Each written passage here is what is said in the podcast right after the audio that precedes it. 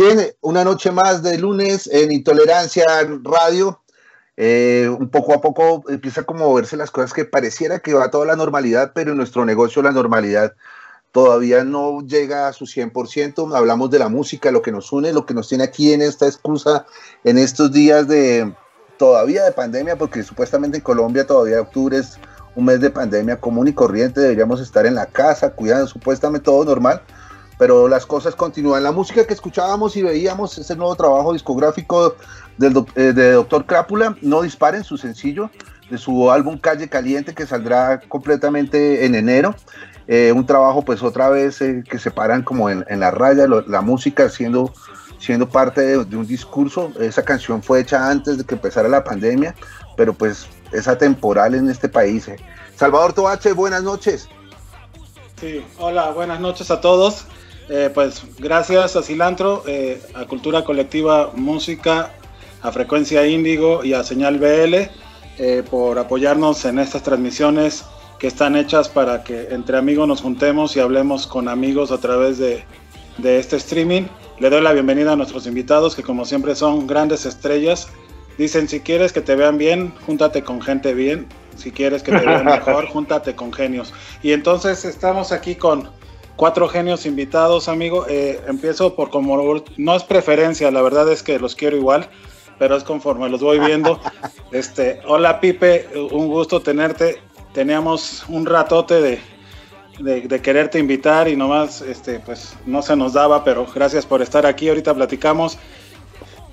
Joel Hola. Moya, muchas gracias eh, Hola, por estar. eh, eh, sabemos que andas con mucho tiempo. Me, me encanta tu, tu camiseta de Cósmica. Ahorita platicamos de todo lo que haces, este, de lo que trabajas, todo lo que apoya la música latinoamericana desde tu gran trinchera, que es una trinchera gigante. Gracias, hermano, por estar aquí. Eh, Leonardo, ¿qué te puedo decir?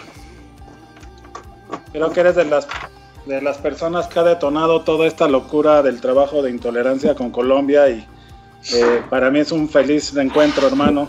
Muchas gracias por acompañarnos esta noche. Nos platicarás todo lo que sigues haciendo. Pues yo te conocí hace, creo, sí, de las primeras personas que conozco. Solo Henry lo conocí antes porque Henry casi que me fue a recoger al aeropuerto la primera vez. Pero Leonardo, un gusto tenerte. Pues estás trabajando ahorita eh, cosas muy importantes para la cultura de Bogotá. Eh, ahorita nos platicas más y, y, platicamos también cómo nos conocimos y todo lo que has hecho, ¿no? ¿Te parece? Gracias, Salvador. Qué gusto volver a estar contigo. Y de verdad, muchas gracias por la invitación. Feliz de estar acá. Y pues bueno, Leighton, no te dejé al último por otra razón, sino porque no te veía, pero eh, hermano, sabes que te quiero mucho. Este, además, pues nos conocemos desde que pues yo empecé a ir a Cali, tú haciendo conciertos, trabajando con tu banda, pues para eh, Leighton tiene una, una, banda bien chingona que ahorita nos va a presentar, bueno, en un rato. Y ahorita se estrena como director del Mercado del Pacífico, de la música del Pacífico. Entonces, pues a los cuatro, muchas gracias. Y, y pues bueno, ¿quién quiere tomar primero la palabra? Para que yo le pregunte, sin, sin miedo, para empezar como a romper el hielo. Tú, güey. A ver, ¿quién? ¿Qué, quién? saquen una balota, por favor, saquen una balota. A ver, ya, Joel, empieza tú. ¿no? A ver, Yo, ¿qué, qué, qué le digo? Sí, pues mira, eh, creo que siempre está bueno como platicar. Henry empezó el programa diciendo, ¿no? Estamos en la normalidad, ya en los países están poniendo semáforos amarillos, verdes, nos dicen ya salgan, pero con cuidado. Pero, ¿cuál es la realidad? Tú, tú estás en las de las ciudades que son como epicentro de todo, ¿no? De, de cultura, pero al mismo tiempo también ahorita eh, pues es epicentro hasta de la epidemia, ¿no? Bueno, eh, sí debo hacer una, una pequeña aclaración. Eh, ahora mismo estoy en República Dominicana, en Santo Domingo. Estuve en Nueva York en marzo. Eh, estuve justo, o sea, estuve justo en el principio de la pandemia. Recuerdo que en la semana, eh, en la primera semana de marzo estábamos haciendo ya los planes que vamos para Austin, que vamos a hacer en By, ya tenemos el showcase armado y de repente como comenzamos a ver las noticias de que, conchole, va a pasar, va a pasar algo, va a pasar algo, hasta que comenzaron ya las, cancelaciones de los festivales y ahí como que dijimos como que mierda, o sea, eh, ya como que todo valió, como dicen en México, valió ver. valió ver y, ahí como que nos mandaron el memo de la, de la oficina de que mira, eh, siguiendo las instrucciones de la ciudad de que todos los uh, todo, todos los tiene que cierren, todo el mundo trabaja desde casa. Eh, yo estuve, o sea, yo viví, o sea, he vivido en Nueva York eh, por muchos años y al ver como los subways así cerrados, como este como este clima sombrío en la ciudad, eso me recordó mucho a mí como el 911. O sea, la última vez que vi a la ciudad así fue el 911 en que no no hay tráfico, no hay personas en el tren. Y yo, o sea, tengo la, tengo la dicha de que, o sea, puedo, o sea, eh, de, de, pasarme tiempo en República Dominicana, que acá vive, acá vive mi pareja, o sea, estoy como que vamos a decir, vivo en República Dominicana, pero vivo en Nueva York, pero hace mes y medio me tocó ir a Los Ángeles hacer una producción eh, para un cliente de remezcla. Hicimos un concierto, un concierto virtual y para mí fue como uno me llenó de, re, o sea, me, me, llenó de regocijo ver música en vivo. Yo tenía tiempo sin ver una banda, o sea, sin sentir como ese retumbe del bajo así como en el corazón, o sea, para mí me emocionó. Pero sí me dio un poquito de pena de que no había personas viendo, o sea, solamente estábamos nosotros los del crew. Sí podíamos ver como las reacciones de, la, o sea, de las personas que estaban viendo el stream, y, y, también encima de eso todas las o sea, todas las todas las medidas de seguridad que para hacer o sea, para, para ese tipo de eventos o sea todo el mundo tiene que hacerse el COVID test eh, en Los Ángeles uh, hay ya compañías hay compañías que se dedican al tema como del, del COVID en las producciones. Y tú tenías una persona literalmente detrás de ti si, si te quitaba la máscara te gritaba y yo dije wow es como que fue, fue todo, fue como extraño. O sea, este año ha sido, ha sido un poco extraño. Pero nada, o sea, So- hemos seguido para adelante. poco. Solo un poco. Solo un poco. Pero, oye, yo, me llama mucho la atención porque, bueno, yo creo que aquí necesitaríamos también que hubiera una persona detrás de nosotros diciéndonos no se quite la máscara, ¿no? Porque aquí en México como que se la quitan, se la ponen para entrar al centro comercial y adentro se la quitan, no sé, como si, si, si fuéramos rebeldes o algo así. Pero yo no sé por qué tengo la impresión, ustedes me pueden decir, yo siento que, que, por ejemplo, entre Cali y, y Bogotá hay unas diferencias sustanciales respecto al tema de los conciertos, o es solo mi impresión, no sé, porque de repente yo he visto que en Cali eh, han tomado como, como iniciativas también de abrir ciertos lugares de recreo y que, que todavía en Bogotá se tardaron un poco más. No sé ustedes qué opinan. Pues ahí- ¿cómo la ves tú? Eh, he visto que han abierto los bares y los restaurantes eh, y en los bares están tocando pues eh, los músicos que generalmente iban y tocaban covers y entretenían a la gente mientras bebía y comía. Claro. Pero los abrieron creo que al 30% de su capacidad. Entonces, claro, eh, los abren pero pues con mesas muy separadas. Eh, y me imagino que no es con, no es con el mismo con el mismo horario que tenían, tampoco lo creo, no he ido todavía, yo he estado como muy guardado, pero, pero lo que he visto en redes es que mm, tocan grupos, antes tocaban creo que dos cada noche, en- eso era como lo normal en los bares, tocaban dos grupos eh, durante la noche hasta la madrugada, yo creo que si mucho está tocando uno y en muchos he visto que son formatos como acústicos, o sea que no son, son menos miembros de la banda, entonces como más controlado el asunto. Eh, eh, también hicieron el Petronio. Estuvo el Petronio, que es un festival Sí, de música gigante. Y, y lo Uy, hicieron, pero increíble el hicieron, hicieron un montaje increíble para transmitir, obviamente, por redes y por televisión. Eh, pero el montaje era increíble, fue muy bonito. O sea, fue la verdad que, que fue increíble. Eh, pero obviamente, como músico de una banda también que eh, me ha tocado hacer conciertos virtuales, debo decir que ese momento cuando ya empezó el concierto, uno empieza a tocar y no hay gente, no hay gente, no hay público enfrente, Es duro. es duro y es extraño. Pero, pero no, no lo ves como. Yo siempre he escuchado a los músicos que hablan que todos sus toques son como si fueran un ensayo. No importa a veces, Es porque a veces también te toca, si, si- si- si a veces te toca una sola persona. Tú llegas a un bar y te tocó una sola persona y le tocas para él. eh, pero obviamente no todos, pero cuando sucede eso, ¿no es cierto tampoco? No. Pues cuando sucede eso toca meterle ganas de todas formas, a todas Claro. las nos ha sucedido que hemos ido a algún territorio donde no nos conoce nadie y salimos y hay 10 personas y toca meterle ganas, pero eso es una situación diferente. O sea, es una situación donde, donde, donde vos sabes que eso, va- eso es una posibilidad. O sea, o desde antes, si por ejemplo un artista dice no se vendieron muchos tickets, pues él sabe que va a salir y no va, va a ser un escenario donde no va a haber mucha gente, pero digamos que se sabe de antemano, pero, pero es que esto es diferente. Por ejemplo, también hice unos, hicimos unos que estábamos cada uno en su casa, entonces nos tocó grabar. Ahí en mi- me tocó grabar en mi cuarto, en mi home studio, y lo mismo hizo Pedro, y lo mismo hicieron los pues, cada integrante de la banda, y, y ese sí que fue más duro, porque no los tenía ellos ni al lado, o sea, es, es muy raro. Eh, sin embargo, pues también entiendo que, y, y bueno, y para lo que preguntaste, Sal, eh, no, no sé cómo es la situación en Bogotá porque no sé si los bares están abriendo, abriendo en Bogotá. ¿No están? O sea, está- es- es- pero no, no hay presentaciones todavía en vivo, así como que se pueda, así sea, así sea el bar, no. Los bares no están, no están abriendo. Pero ¿Los sí estudios nos- de grabación? Los estudios de grabación sí están Sí, sí. funcionando, pero, Ah, pero Sí. con, con muchas medidas, ¿no? Con muchas Claro, medidas, Lo normal. Sí, sí está funcionando. Pero lo que te iba a decir es que en Bogotá, uno de los conciertos virtuales que sí pudimos hacer, que fue el Día de Rock 3.0, que sí fue, que sí pude estar con todos los de la banda tocando, era un escenario sin público, obviamente, eh, fue en Bogotá. Y sé que han hecho varios así, y inclusive han estado llamando para cotizar la banda para hacer uno de esos eh, autoconciertos, mm, que, que también va a ser raro si sale, digamos, si sale el concierto, va a ser extraño pararse en un escenario como antes, porque eso sí está cool, pues pararse en un escenario que está adecuado como uno está acostumbrado, pero al frente hay autos. Pitando. Es- Los pitos. pi, pi, pi, pi. y prendiendo la luz y apagándola. Pero fue chévere. conciertos.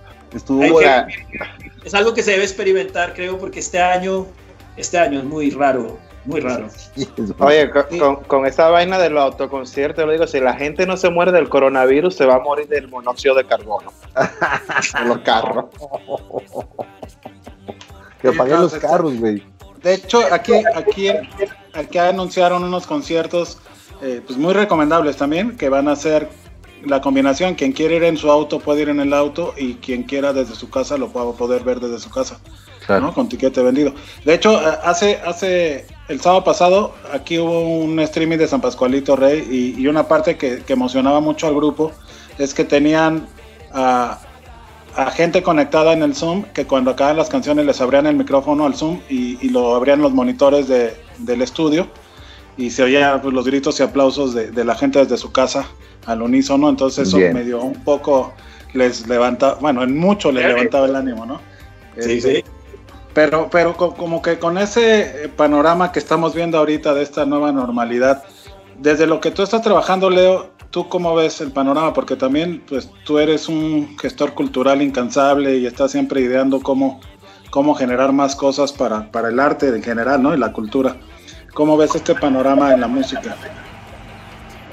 Bueno, pues aquí en Bogotá ha sido bastante, bastante complejo, bastante duro, pues porque la, la movida musical en Bogotá es muy, muy fuerte y cerrar de repente todo, todos los teatros, todos los bares, todos los escenarios, todos los festivales, todo, absolutamente todo, desde el 15 de marzo empezó pues este, este silencio y este, esta cuarentena tan, tan estricta eh, claro, eso, eso- esto, ha- tenido un impacto muy, muy fuerte desde todo punto de vista. Para nosotros los artistas, un impacto emocional, eh, porque pues a nosotros nos gusta tocar, estar juntos, eh, sentarnos a, hacer música.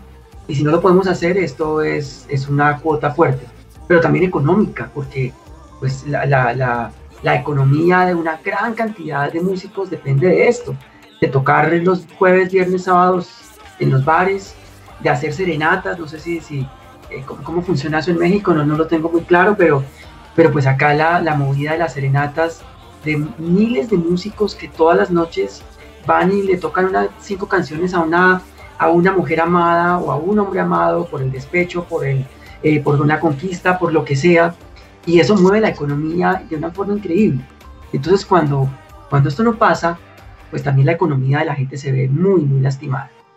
Estamos en este momento empezando a reactivar muy tímidamente pequeñas cosas, como ya lo mencionaba, eh, alguien, pues no, los bares no están funcionando, los restaurantes están funcionando al 25%. Eh, hace un par de semanas empezamos a probar una estrategia que se llama cielo abierto.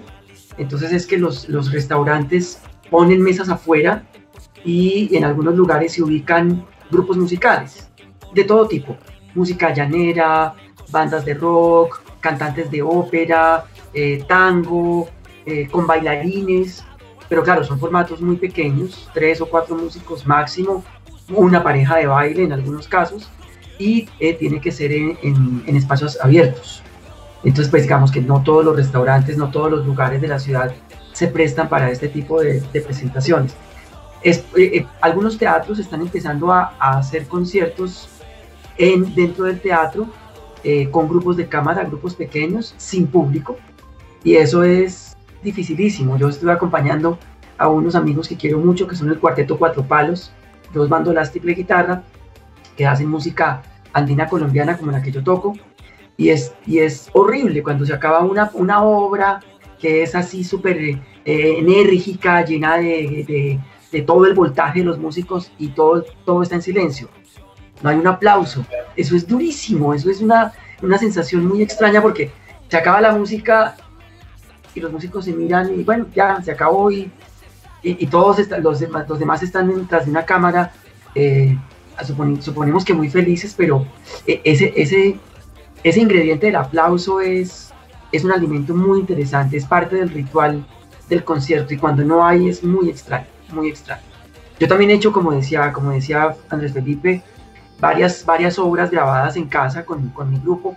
Yo, yo pertenezco a una orquesta que hace música andina colombiana eh, y, es, y es rarísimo, pues uno sentarse con una pista eh, oyendo el beat para hacer uno su pedazo, cuatro compases en silencio, 16 compases en silencio y esperar la entrada otra vez. Y claro, después eso se ensambla y, funciona, pero, pero la sensación sí es muy, es muy extraña. Y Bogotá, pues, es una ciudad muy grande, no tanto como México, somos como una tercera parte de México, pero pues sí, somos 9 millones de habitantes y esto, pues digamos que las medidas de, de seguridad que se han implementado han sido drásticas y, y, la reapertura va a ser muy lenta porque pues el contagio sigue muy alto, eh, la, la, situación de salubridad es muy compleja y hace tres semanas ya, ya se, digamos que se empezó como a trabajar con un poco más de, de normalidad más o menos, pero nuestro sector es el último, será el último en reactivarse y no tenemos esperanza de que esto, eh, por lo menos en el primer semestre de 2021, todavía no creo que tengamos como el ritmo que traíamos hasta febrero de este año. Está lento, está, esto va a estar lento, porque las condiciones de salud están muy difíciles. Y yo trabajo con programas de formación también. Y que entonces, pues cuando uno trabaja con niños en los colegios públicos, pues es muy complicado, porque pues los colegios, eh, como son públicos, pues tienen también ciertas dificultades con la infraestructura, con el agua, el jabón, el desinfectante, el papel higiénico. Pues de, esas cosas no hay en los colegios públicos, básicamente. Hay agua, hay Entonces, eh, pues ahí con la Secretaría de Educación también pensando en qué momento retomamos la actividad para volver a conformar las orquestas que tenemos con, con el proyecto de la Filarmónica. Tenemos orquestas, coros, bandas, estudiantinas. Es un, proyecto, bellísimo. Y estamos desde marzo trabajando en la virtualidad y haciendo todo, toda la enseñanza y la práctica musical con los niños a través de plataformas. Y por supuesto esto es un reto terrible porque es muy estéril, o sea, toca hacer un esfuerzo muy grande para que los niños estén conectados, estén entusiasmados, eh, sigan como el ritmo del proceso formativo. Y hemos hecho unos conciertos virtuales espectaculares también, pero, pero pues es, es un reto muy, muy grande para todos. es que de hecho se, se, ha vuelto nuestras convivencias y también los niños han estado, pues todos los que tenemos hijos los hemos visto tomando las clases desde sus escritorios, desde sus casas, desde sus cuartos, ¿no? Sus habitaciones. Eh, sí, está, está muy complejo. Eh, todos estamos pensando que, casi que quisiéramos que cayera ahí eh, una, una, solución pronta, ¿no? Con, con, algún tipo de, sí, de vacuna, medicamento. Pero en medio de todo esto, supongo que, que, los planes del mercado del Pacífico ahorita, Leighton, van por este lado también, ¿no? Por el lado de, de presentar una, como, la propuesta artística desde el lado virtual también, ¿no? Sí, sí, evidentemente todos los, los, mercados ahorita están como en esa misma sintonía. Bueno, en realidad el mercado cultural del Caribe no sabemos todavía bien qué va a hacer dentro de la red de mercados nacionales, pero sí, todos estamos en las mismas como el BOM que estuvo hace dos semanas, creo que ya, eh, y circular también va a ser virtual, nosotros también vamos a estar virtuales, pues porque lastimosamente no hay de otra por el momento. Y bueno, ¿cuándo, ¿cuándo es que, que arrancan ustedes? Nosotros... la convocatoria, ¿no? Sí, la convocatoria cerró el viernes pasado. Ahorita vamos a abrir una para cantautores en una alianza que tenemos con la Fundación Arte Vivo de Palmira, en el Teatro Materón. Eh, va a estar pues chévere, pues porque es un espacio nuevo, digamos que estamos abriendo de oportunidad para cantautores que generalmente no lo tenemos como en los términos de referencia o en el mercado como muy incluido, sino que siempre ha sido muy para agrupaciones. Entonces eso está chévere porque se acercaron a nosotros, nos pareció una buena idea y el Teatro Materón pues es, es brutal. Pipe, no sé, de pronto lo conoces. Es, es de, de, hecho creo me parece que es el mejor teatro del Valle, la verdad, y uno de los mejores del, del país. ¿Dónde queda? Ahí en Palmira. En Palmira. O sea, es, es, increíble, es un, es un, teatro, es público. Eh, pero eso está adecuado y, y la, lo que tiene pues de digamos de temas de sonidos brutal yo trabajé ahí el tema de One Beat Colombia que estuve haciendo sonido para los de One Beat y quedé maravillado con el espacio en serio me encantó no pues estaremos avisando también para que la gente ahorita creo que hay una dentro de todo me gusta pensar en las cosas buenas dentro de todo lo malo, ¿no? Uh -huh. Y una de las cosas que está pasando es la conectividad, ¿no? Que hay sí. la posibilidad de que también todos los promotores interesados en México puedan ver un mercado de música que se da en Cali, ¿no? O que se da en Bogotá o que se da en cualquier parte del mundo, Claro. porque pues es la, es la realidad que existe, ¿no? También yo creo que hay, ¿cómo ves? Como que pensar estos formatos para mantenerlos aún cuando haya presencia física, Sí. para que la gente que no tenga la oportunidad de viajar pueda, por lo menos de manera virtual, acceder, ¿no? Claro, claro, el, el paradigma cambió. El paradigma Total. cambió, o sea, ya la virtualidad es una cosa con la que vamos a vivir de ahora en adelante y pues a mí me parece muy bueno, particularmente para mí que yo soy una persona que también le gusta estar mucho en la casa y muchas veces uno no puede salir a ciertos eventos y saber que lo puede ver online porque digamos que esa es- ese es el nuevo paradigma, uno ya tiene que tenerlo siempre en cuenta, pues digamos que ya nos forzó, ¿no? Porque antes como que estaba ahí la tecnología, pero simplemente no la queríamos agarrar. Sí, No, claro. claro. Antes hacíamos un concierto y muchas veces no lo transmitíamos online por la venta del ticket o que sea, pero ahora es casi que. Yo, yo veía el Vive Latino, ¿no? El- Los Vive Latinos siempre se ha transmitido online, pero como que nunca le habíamos parado había que ir hasta allá y pegarse la peda de México, weón. Si no, no Yo me acuerdo un montón de ver Rock al Parques por televisión por Canal Capital. Yo me acuerdo que en el 2008, creo uno que, hubo, que estuvo Carcas, que yo me enfermé horrible, horrible, horrible. y Yo lo quería ir a ver y lo pude ver todo transmitido por Canal Capital y eso fue brutal. Y pues esa es la nueva realidad. Ya, vamos a- ya podemos ver todo. Eh, vamos a ver en qué formato, ¿no? Si pago, si boletería o qué, porque uno ya sabe que cuando compra una boleta es más por la experiencia que por cualquier otra cosa. Sí, claro. Oye, mira, eh, parte de también de, de- de tener este programa es para recomendarnos música y no hablar solo de cosas problemáticas de, de la pandemia. Este, yo aprovecho ahorita eh, también para saludar amigos que se están conectando, algunos seguro los conocen, Edu Sempe, que desde Argentina nos manda saludos, Juan Ortega de Puerquerama nos manda saludos, Jorge Shish, un amigo de aquí de, de- de- como de casa, eh, está Rubén de Info, está conectado, pues hay varios Andrés amigos, Sánchez, ¿no? otra Andrés vez, como siempre. como siempre, saludos a Andrés, a, a, a Iggy Clandestino, saludos a Pepe Navar, gran periodista mexicano que nos está viendo por acá. Un saludo al Pepe Navar. Y Joel, te tenemos que pasar primero a ti. ¿Sí es, es cierto, Henry? El Sí, sí, primero que eh. pasamos a, a la guillotina es a él, ¿no? Ok, eh, eh, y, a, y a propósito para todos, la idea es que también nos recomienden tres o cuatro canciones que no hayan traído esta noche de artistas locales, que la idea es que vamos a ir buscándolos y armando nuestros pele- playlists que no sé si les pasó, pero a veces no escuchábamos mucho, mucha música nueva, la pandemia como que nos frenó un poco, entonces estos ejercicios han sido buenos. Joel, ¿qué nos traes esta noche? El micrófono, Joel. El Joel, micrófono está micrófono, muteado. micrófono. wow, o sea, no, no puedo creer lo que después de siete veces todavía me sigue pasando. A todos, Mira, güey. Eso pasa. Joel, tenemos que Ah. decirles, tenemos que decirles a todos que esa era una prueba para que yo eh, te leyera los labios y tradujera todo lo que estabas diciendo. ¿Cierto? Era así. Exacto, sí, exacto. parte del show, güey. O sea, montando del el show show. desde 1972.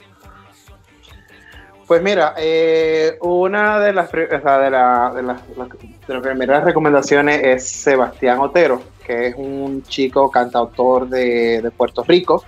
Eh, él es uno de los proyectos que Eduardo Cabra con su nueva disquera La Casa del Sombrero está apoyando.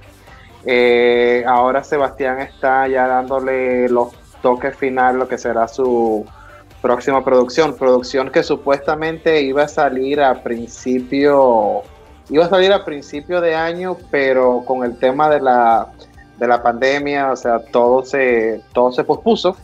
Eh, no es material, bueno, la canción que, o sea, la canción que recomendé es una canción que él sacó así como en la, dentro del tema de la cuarentena, en, en su casa.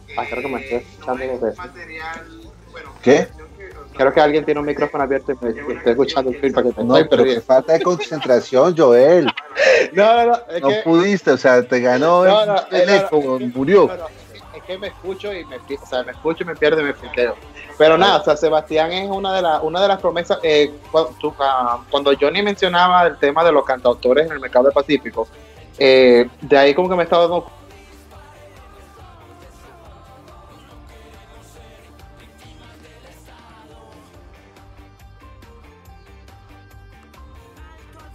salir todo como una una o sea como like a new class of like de, de, cantautores que van a ser como parte del futuro de la música. Y eso para mí es como súper emocionante, porque cada día estoy escuchando no solo proyectos nuevos en los Estados Unidos, sino también acá en el, por lo menos también en el, en el Caribe, de que el, el cantautor está, está resolviendo y hay una, o sea, y hay como, y están empujando para, para, para que salga el sonido.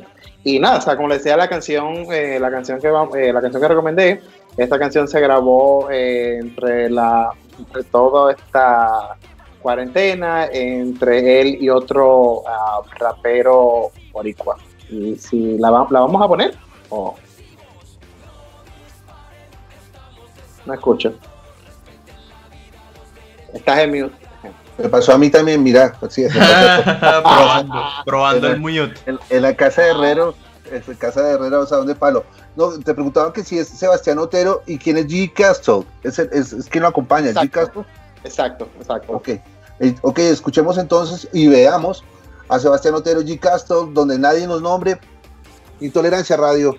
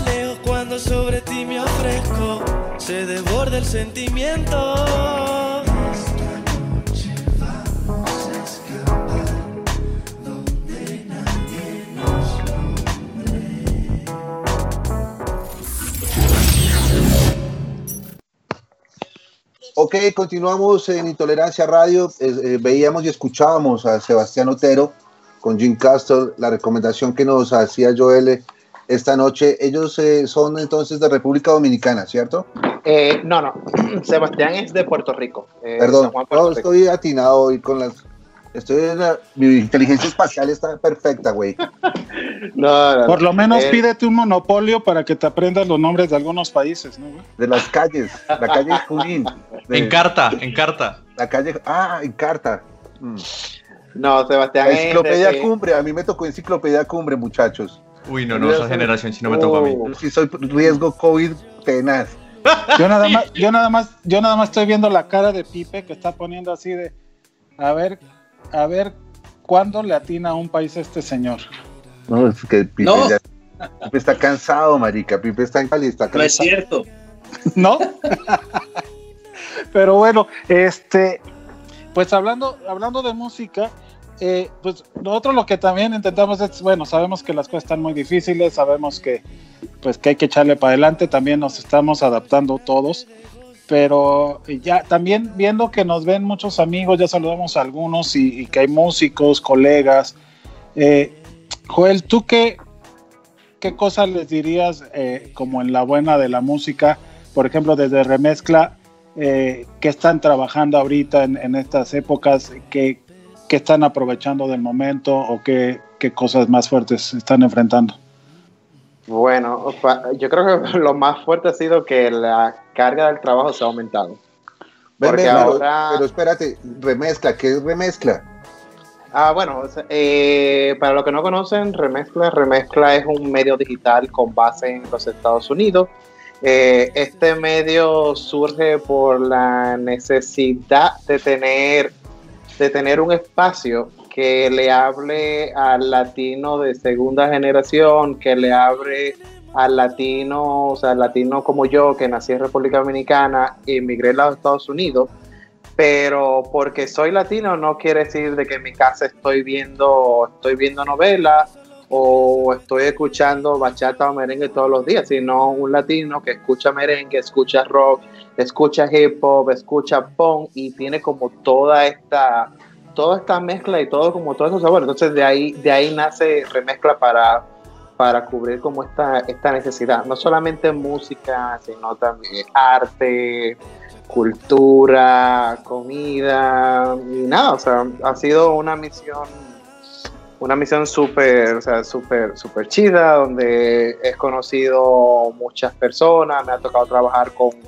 eh, en mi parte como Artist Relations, eh, me ha tocado la, dicha de también trabajar con muchos músicos, eh, escuchar bandas desde el inicio y con ello crecer, o sea, de la misma manera, vamos a decir, con una, o sea, Colombia, un bomba estéreo, que lo vimos tocar por primera vez en un LMC, abriéndole, creo que le abrían a calle 13, y la gente como que no le, no le paraba mucha bola, hasta lo que es bomba estéreo ahora, o sea, todo como que hemos, hemos crecido. Y nada, o sea, eso viene siendo como nuestra, nuestra misión, y yo diría, o sea, al músico, o sea, que no, o sea, que no, pa, o sea, que no para, o sea, está bien que la cosa es tan difícil, pero este es el momento en que, vamos a decir, to- todos, muchos, mus- eh, muchas veces músicos tienen fama de ser desorganizados, de agarrar y empezar a organizarse, o sea, te apuesto que muchas personas eh, no saben, o sea, ponerse a estudiar, eh, estudiar lo que es el mercado de la música, eh, cuánto, o sea, cómo tú puedes, o sea, muchas personas creen que solamente el revenue te puede venir por el stream, pero tú puedes ser autor, o sea, te puede venir revenue porque le vendiste una canción a una, a una película o un comercial, pero para que eso pase, tú tienes que tocar la puerta. Y este es el momento, o sea, hay que, hay que buscársela, o sea, hay que buscársela como, como un gato boca arriba y empezar a arañar hasta que algo, hasta que algo caiga. Oye, y para quien no, no, no haya tenido la oportunidad o, o quisiera escucharlo, eh, nos puedes poner por ahí el, el link, ¿no? Para que la ah, gente sí, sí, claro. eh, pueda, pueda acceder, porque pues sí, tenía razón, yo de repente digo, sí, eh, remezcla, pero pues, para la gente que no lo conozca, invitadísimos todos a escucharlo, ¿no? Y a- que Y a que un la medio. música de super litio, o sea, por favor, o sea, hay que pasar toda la música ya a, a Joel para que, para que, Pipe, pásale todo para que Joel empiece a poner el super litio es, O sea, a lo mejor ya lo Seguro. pone y no. pero que lo lo hay que ponga más, güey, o sea, vamos a hacer payola de frente. Sí, creo que sí. Sí, hace, creo que sí, hemos, eh, lo hemos cubierto.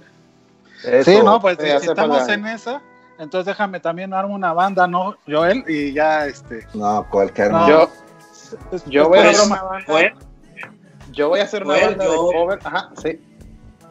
No, que, que iba a hablarte un poco, a, a ver, hacerte una pregunta.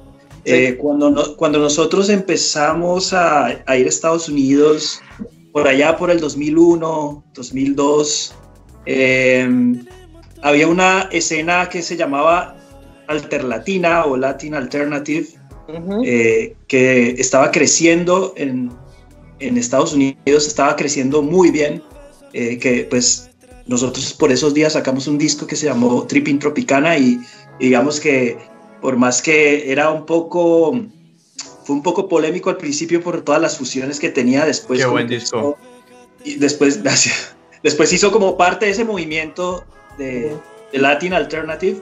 De pronto esto es esto es hace mucho tiempo, no sé si tú estabas en ese momento ya trabajando como en, en, bueno, en- No, no, en, ese- en esa no creo. ¿Qué pasó? ¿Qué pasó? Yo siento que esa escena llegó un momento donde estaba llegando a un pico, inclusive eh, con mi banda lo sentí que estuvimos a esto, la verdad está mi lente, estuvimos a esto de, de sonar, por ejemplo, en la radio comercial latina de Estados Unidos, que era supremamente complicado en esa época. Eh, nos empezaron a pagar, porque cuando nosotros íbamos a tocar, antes uno le tocaba casi que pagar por, por, eh, por el espacio donde tocaban las, a los promotores. Ya después nos empezaron a pagar a nosotros, ya empezó a, ir SOE y metía 600 personas y 500 personas. O sea, empezó como el movimiento a crecer de verdad, salían bandas de latinos de segunda generación seguramente, eh, eh, como, a ver si recuerdas, que habían varias, pero, eh, y en Los Ángeles y en Nueva York, había, había un movimiento que estaba creciendo y que, y que era muy sólido. ¿Qué Bueno. pasó con ese movimiento? Sentí que la última vez que fui a Estados Unidos hace unos años en Los Ángeles, sentí que ya no estaba. O sea, había otra cosa, había, había otra cosa que no quiere decir que sea mejor o peor, sino que había otra cosa. Pero ¿qué pasó con ese movimiento? ¿Sentís que se... Bueno, Yo creo que muchos de ellos ya son padres de familia, no pueden Seguro. salir. Seguro sí. No, Pero no, mira, ustedes no se eh, consolidó. No, eh, sí, o sea, sí recuerdo que, antes había como mucho interés, había mucha gira, eh, había un canal que apoyaba mucho eso. Cuando Mundo salió, Mundo tenía el programa Boom. Yo me recuerdo que yo lo veía el programa de Quique Posada, porque ahí era que yo me, enteraba de todas las bandas y de toda la gira, pero no creo que el mercado, o sea, el mercado en sí estaba ready para esto. Eh, como los apoyos de las marcas todavía pensaba que el latino solamente comía Goya y solamente veía novelas. No entendía lo que es el latino de segunda generación, pero ahora las cosas están cambiando. Eh, si se ponen a checar todas las bandas que están saliendo de Los Ángeles, o sea, proyectos como el de Cuco o Marapolo, Natanael. Oh, Natanael. Na- Natanael Cano, que quién iba a pensar ¿Quién iba a pensar que, que el corrido iba a pegar tanto y que ahora los reggaetoneros todos quieren grabar con Nata? Y, o sea, para mí el corrido, el corrido fue el secreto, el secreto mejor guardado. Porque Claro, yo fui, o sea, yo fui, para mí me siento pendejo que yo nunca le, nunca le peleé al corrido porque todo el, todo el que está en la escena del corrido anda bien montado, tiene buena casa, o sea, es- hay plata. Y ahora que todos se están dando cuenta de eso y ahora como que ahora como el reggaetón está ya sobresaturado, entonces ahora quieren meterse a eso. Pero siguiendo con el tema de la, de la escena alternativa, también tenemos chicos como René Contreras, que está, eh, quien trabaja con Golden Boys y ha sido una de las personas clave para que todas estas bandas de España y Latino- eh, bandas emergentes de Latinoamérica, latinoamericana de México y también bandas emergentes de los Estados Unidos tengan espacio en festivales como Coachella. Y eso va, de- o sea, está despertando todo, toda esta, toda esta hambre. Eh, en remezcla teníamos, eh, tenemos una serie de contenido que se llama Nuevo Noise, y la misión de Nuevo Noise es buscar sonido, sonido emergente, o sea, bandas que están empezando. Eh, nosotros tratar de crear este, este paquete editorial eh, que hay una reseña y entre eso teníamos un deal con Elsewhere, que es un, un venue de Nueva York, donde esas bandas, esa, esa banda que recomendábamos, iban a tocar allá. Eh, logramos hacer dos showcase. Eh, teníamos, eh, o sea, empezó- hicimos uno en, en diciembre, en noviembre con los Walters. Después tuvimos otro con Jackie Mendoza y Loyal Lobos, que es colombiana. Eh, en el mes de marzo teníamos un segundo, un tercero, pero ahí vino la, pade- la pandemia y, y jodió todo. Pero, o sea, si no hubiera Sí, sido por la pandemia, esto hubiera sido un buen año para todo el movimiento latino. O sea, no solamente en giras, sino también en eventos y festivales. Sí, oye, y si esa es la tendencia, por ejemplo, tú qué eh, nos podrías decir, por ejemplo, de, de Colombia, ¿qué ves tú hacia allá, hacia el mercado latino? Que sea como algún tipo de tendencia o qué es lo que está llamando la atención. Eh, de Colombia, Sí, ¿sabes que Estoy tratando de averiguar qué, qué, qué onda con el Nampa básico. es como que mucha gente me, me han hablado de él y es como que, no o sea, quiero averiguar por qué los números le están tan pegados. Ok. Que, Pues- que, o sea, yo creo que para mí de Colombia, ¿qué, qué más hay que no sea reggaetón? Amigos, No, una no, pregunta. pero, ¿de ¿Qué me hablas? Por favor, si hay muchas Eso, cosas. sí, pero por ejemplo, Sí, ahí hay sí, bandas- hay bandas de rock. Yo tengo una pregunta. Sí. Sí, di Leighton. Ustedes hablaban de, del tema de emergente y a, mí, y a mí siempre me ha surgido la pregunta y me aprovecho para hacerla aquí es ¿hasta qué punto una banda es emergente? O sea, ¿qué determina que deje de ser emergente? ¿Los No, años? Ok. No, una pyme, No. si es una pyme a una multinacional. De pyme a multinacional, huevón. Si pasa una multinacional, ya no eres emergente. Ok, ok, No, ok. o sea, eh, No, no, no, yo creo que, que ese es un, un tema bueno de discutir, ¿no? Pero, pues, a ver, Leo, tú quieres responderle a Leighton, que desde como la gestoría, ¿a dónde piensas tú que, que es el apoyo a una banda emergente y cuándo consideras que ya no es emergente? Pues cuando hemos aplicado ese criterio para varios proyectos que yo he liderado aquí en Bogotá, medimos varias cosas. Medimos que, eh, que tenga uno o dos álbumes publicados, que tenga un número X de seguidores en redes, Logros. Ok. que tenga y que haya hecho por lo menos alguna salida nacional significativa o, por- o- o una internacional relativamente significativa. Ahí ya digamos que una banda no es emergente. Ok, ok. Pero ven, Bueno, Ya tiene, ya, ya tiene un producto que está comercializando, ya pero tiene un número, todos pues, los años. tener 5.000 seguidores en, en una red es un número importante. Y de ahí para arriba, pues ya, ya, ya es un, es un artista reconocido. Emergente este que por- es, es que esté por debajo de eso. O No, que no, apenas no, grabando su primer álbum, algo así.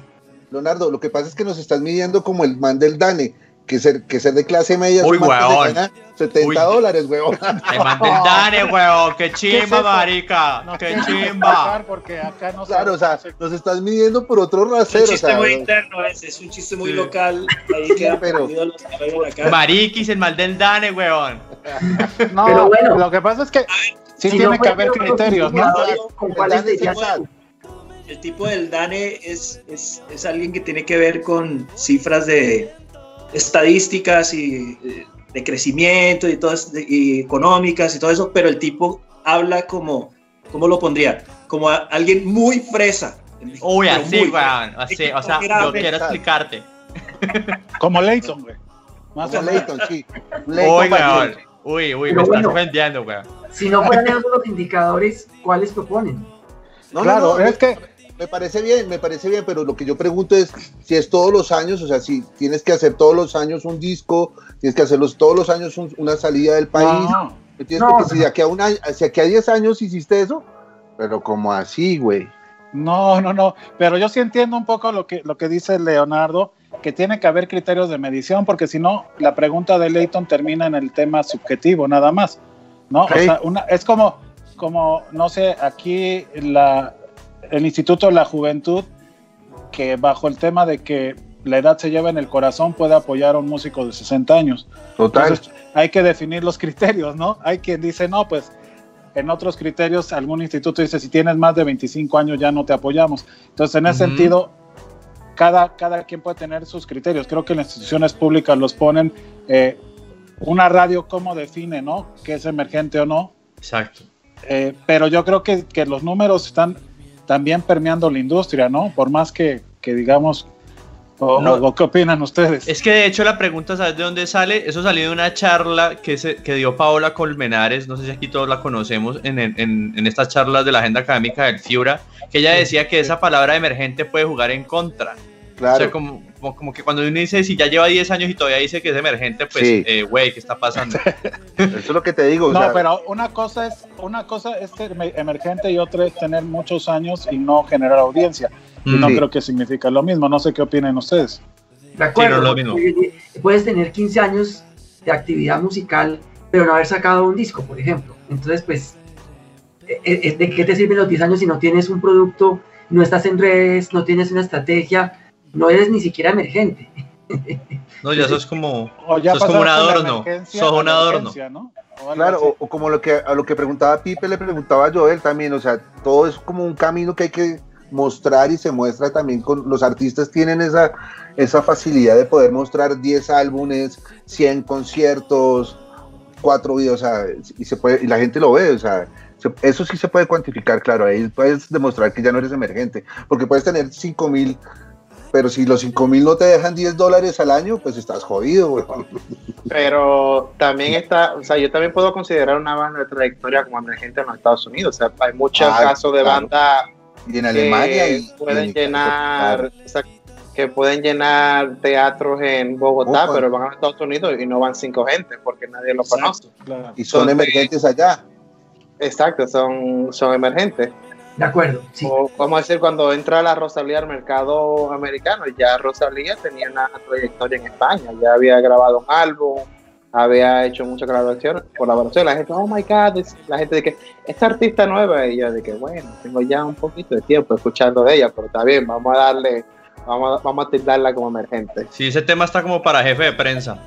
Antes, antes era así, ¿no? Eh, digamos que los grupos latinos eh, muy grandes llegaban a Colombia, pues no había, no había la conectividad que tenemos ahora y los grupos latinos que eran gigantes en su país llegaban cuando ya llevaban 10, 12, 15 años tocando, o sea, Soda Stereo o Caifanes, por ejemplo, llegó, cuando yo lo escuché la primera vez, Caifanes ya era grande en México, ya era gigante en México, y aquí apenas lo estábamos conociendo.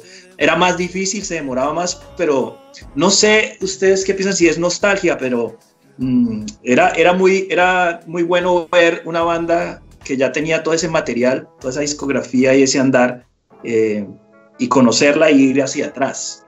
Creo que lo, digamos, como se consume ahora la música, los pelados sobre todo no van hacia atrás, porque nosotros consumíamos discos, eh, ahorita es un mercado de canciones, entonces como que la gente escucha una canción y a los dos meses escucha otra. O sea, ni, siquiera, ni siquiera alcanza a engancharse con, el, con la onda, el cuento, el, la mística que tenga un artista, ¿no? Creo que... Sí, ahora es eh, muy de que vos saliste con tu música el viernes y si no la moviste la semana siguiente, el lunes al viernes que sigue, casi que pues, se perdió. No, pero, pero, Pero- pero, pero eso es pero- real. Oye, Creo que pero eso, eso, eso- yo no estoy de acuerdo con eso. O sea, me parece que, que pero pueda usted está para funcionar. preguntar, señor. ¿Qué? Usted está para preguntar. No, porque estoy- estoy también para resolver, para resolver cuestiones, porque me parece que, que yo- uno que vive metido todos los viernes, porque nosotros vivimos metidos todos los viernes esperando a ver qué coño sale, güey. Sí, total. Las que uno saca y eso. Pero también hay mística, o sea, la, la música todavía tiene eso. Por eso estamos aquí reunidos esta noche de lunes. No, pero de hecho, eh, yo creo que ahorita tenemos que seguir habla- hablando de esto, pero estamos llegando al momento de, de que nos sigan recomendando, mi Henry, por, para, para Leonardo, ¿qué, qué, qué nos traes esta noche? ¿Qué nos vas a recomendar esta noche? Cuando Salvador me preguntó, pensé en una artista maravillosa que yo debo confesar que la conocí hace muy poco tiempo, en en el transcurso de este año. Conocí a Lido Pimienta, que es una artista Brutal, brutal. colombo canadiense que la conocí hace muy poco, repito, y quedé absolutamente enamorado de ella, de su música, de su talento, de su propuesta estética en todo sentido. Me tiene absolutamente enamorado. Sí, es increíble. Eh, le envié a Sal un, un link de Lido Pimienta. Eh, he leído algunas cosas de ella. Me parece una persona muy interesante, polémica, eh, con una postura muy interesante que no la comparto al 100%, pero pues me, me parece muy interesante que tenga una postura eh, sobre su arte, sobre lo que ella hace y sobre otros artistas colombianos que ella, pues desde su, desde su perspectiva los critica muy duro, eh, pero pues digamos que más allá de, su, de compartir o no su postura, me gusta mucho que la tenga y me gusta mucho su música. Y, la, y la producción en general me parece de un profesionalismo impecable, el vestuario, los, le- la producción audiovisual, la mezcla de audio, además por supuesto de su voz y lo que hay detrás de ella, ¿no? Pues porque es una propuesta eh, de fusión de música muy tradicional de la costa caribe colombiana con muchos elementos muy, muy novedosos eh, en el sonido, en la mezcla, entonces bueno, estoy fascinado con Lido Pimienta y quiero que todos se enamoren de ella como yo. Vamos a, a escuchar y a ver a Lido Pimenta, eso que tú haces en Intolerancia Radio. Y no se vayan para que nos sigan escuchando pelear. ¿De qué hablas, güey? ¿Quién está peleando? ¿De qué hablas? Nos vamos a esa... Ay, Música sin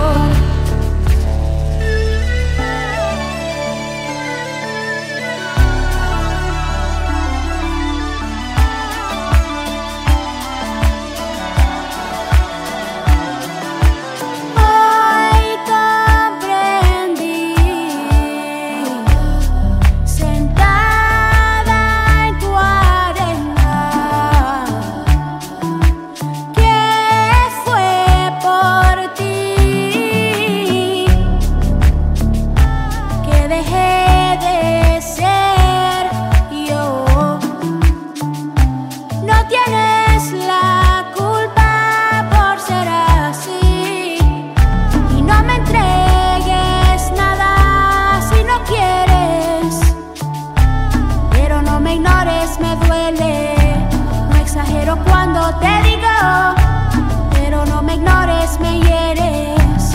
No exagero cuando, no exagero cuando. Eso que tú haces, eso que tú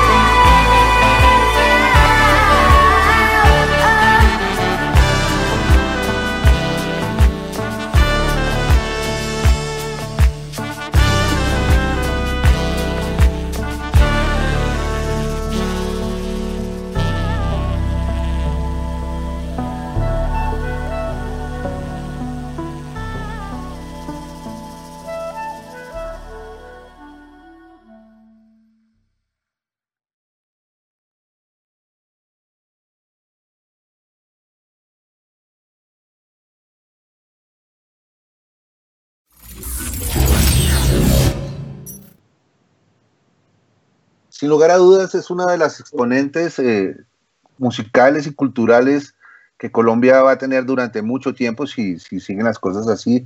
A- empiezan a revolucionar talentos como ellos. No quiero comparar a nadie, pero también me gusta Cali Uchis. O sea, hay mucha gente que viene así detrás. Elsa y el Mar también que está en otra parte y en otro tipo de, de negocios y cosas. Hay, mu- hay mucha gente que viene que, que- que me parece bonito. Me parece eh, muy bonita esta propuesta que traía esta noche. Leonardo, eh, no se les olvide que nos tienen que traer ustedes sus tres recomendaciones ahora. Salvador, ¿quién está peleando? Tú y yo quiero que peleemos. No, estaba, yo quería comentar ahorita algo. Es que me parece eh, muy interesante eh, lo que estábamos platicando eh, mientras veíamos el video, porque creo que son cosas que le sirven a, a- a muchos músicos y colegas, como el tema de lo que representa ahora en dónde eh, eh, hacer la apuesta, ¿no? Eh, no sé, estaba platicando eh, Pipe con Leighton y bueno, estaban todos opinando. ¿Quieren retomar esa plática o no le quieren quitar el seguro a la, a la granada? No, no hay problema. Yo no se lo quito, ven, se lo quito. ven. para que explote. No, pues usted un poco es- estaban ustedes diciéndonos algo. Eh, la relación que hay entre el presupuesto que una banda puede tener y respecto a dónde lo mete ahora, respecto al pasado, ¿no? Cuando antes los medios tradicionales te, te dictaban cómo promover. Ahora esas opciones que están comentando. A ver, Sí, pues estábamos hablando con Leighton que, que muchas veces ahora es mejor gastarse menos dinero en la producción y en la elaboración como del video y, y hacer un video como más, de pronto con un presupuesto más, más eh, conservador, si tenemos una palabra ahí, pero de pronto meterle más a la promoción, a la promoción de ese mismo video, a la eh, que Leighton puso ahí entre comillas que era la payola de ahora, que eh, es una palabra, digamos, polémica, pero digamos que hay, hay muchas formas de hacerlo. eh, hay, hay que agregar algo. Debo decir algo que no dijimos ahorita, que no dije ahorita fuera del aire. Que también esa inversión tiene que ser encaminada, como en mi opinión, tiene que ser encaminada a que sea lo que llaman true views. O sea, que Ujú, sea sí, total. total. Esa promoción que sale en YouTube, eh, la persona al final quiere darle clic por curiosidad o por lo que sea, lo de él. Porque si algo ha, digamos, avanzado la tecnología también es que esa gente se, está, se aprendió a defenderse y eh, esos algoritmos se dan cuenta cuando es fake. O sea, esos algoritmos se dan cuenta cuando es fake y te castigan. Sí, esas Entonces- fábricas de clics. Exacto. Ya se dan cuenta cuando eso es fake y te castigan. Entonces yo le diría también a un, a un artista emergente, no compres likes, no compres... eh, No, pero en YouTube. clics, pero Sí, pauta. claro. Lo que pasa es que saber meterla es complicado. Saber meter esa pauta Sí. es bien complicado. Toca contratar a alguien que sepa hacerlo. Sí, Ah, sí.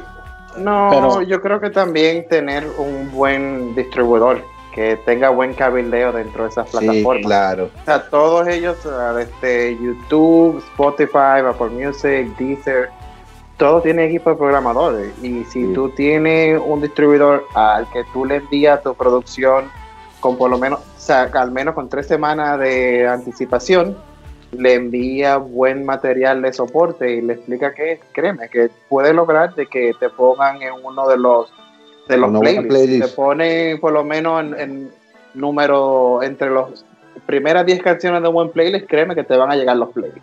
Ok, Eh, un saludo, un saludo a la gente de Believe y a Laura, a Laura Men- Laura Mendoza y su equipo en Colombia. Nos mandamos saludos a Believe. Eh, pero, por ejemplo, una pregunta, Joel. ¿Tú crees, Joel, que entonces el tema es tener que tener un, un agregador de música?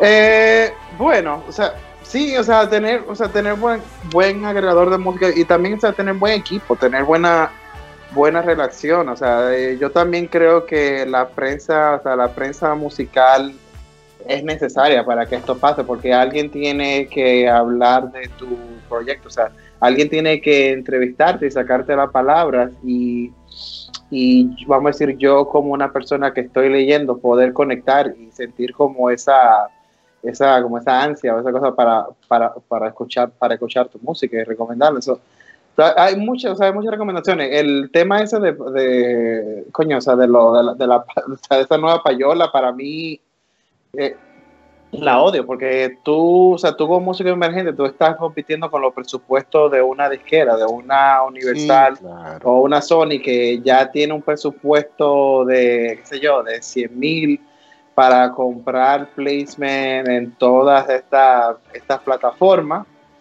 Y tú, o sea, va- o sea, tú como músico emergente, el presupuesto tuyo es como literalmente la migaja. Claro.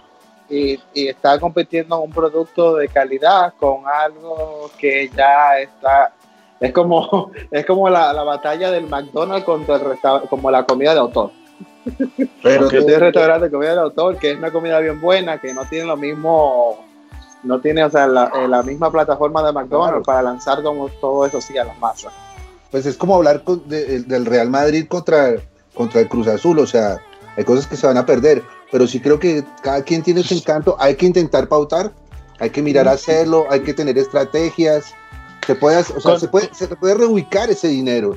Con ese ejemplo que acabas de poner, mi Henry, cuando vengas a México, cuídate de los hinchas del Cruz Azul. Vale. Entonces, eh, me tengo que cuidar de otras cosas en México, mano. Pero, este, pero- los queremos, De los tacos, pana. Sí, pero, pero con, con- con ese tema, tú como, como medio, Joel, eh, ¿tú cuál crees que es la aportación? ¿no? Porque, porque a mí me parece que, que también hay un tema orgánico que a veces no hablamos, ¿no? Como el tema de la relación del artista directo con su audiencia, que a veces es como, y como, como antes, ¿no? Eh, era, o llevas de los escenarios a, a las plataformas, o llevas de las plataformas a los escenarios, ¿no? Y hay como todo, como todo ese debate a veces.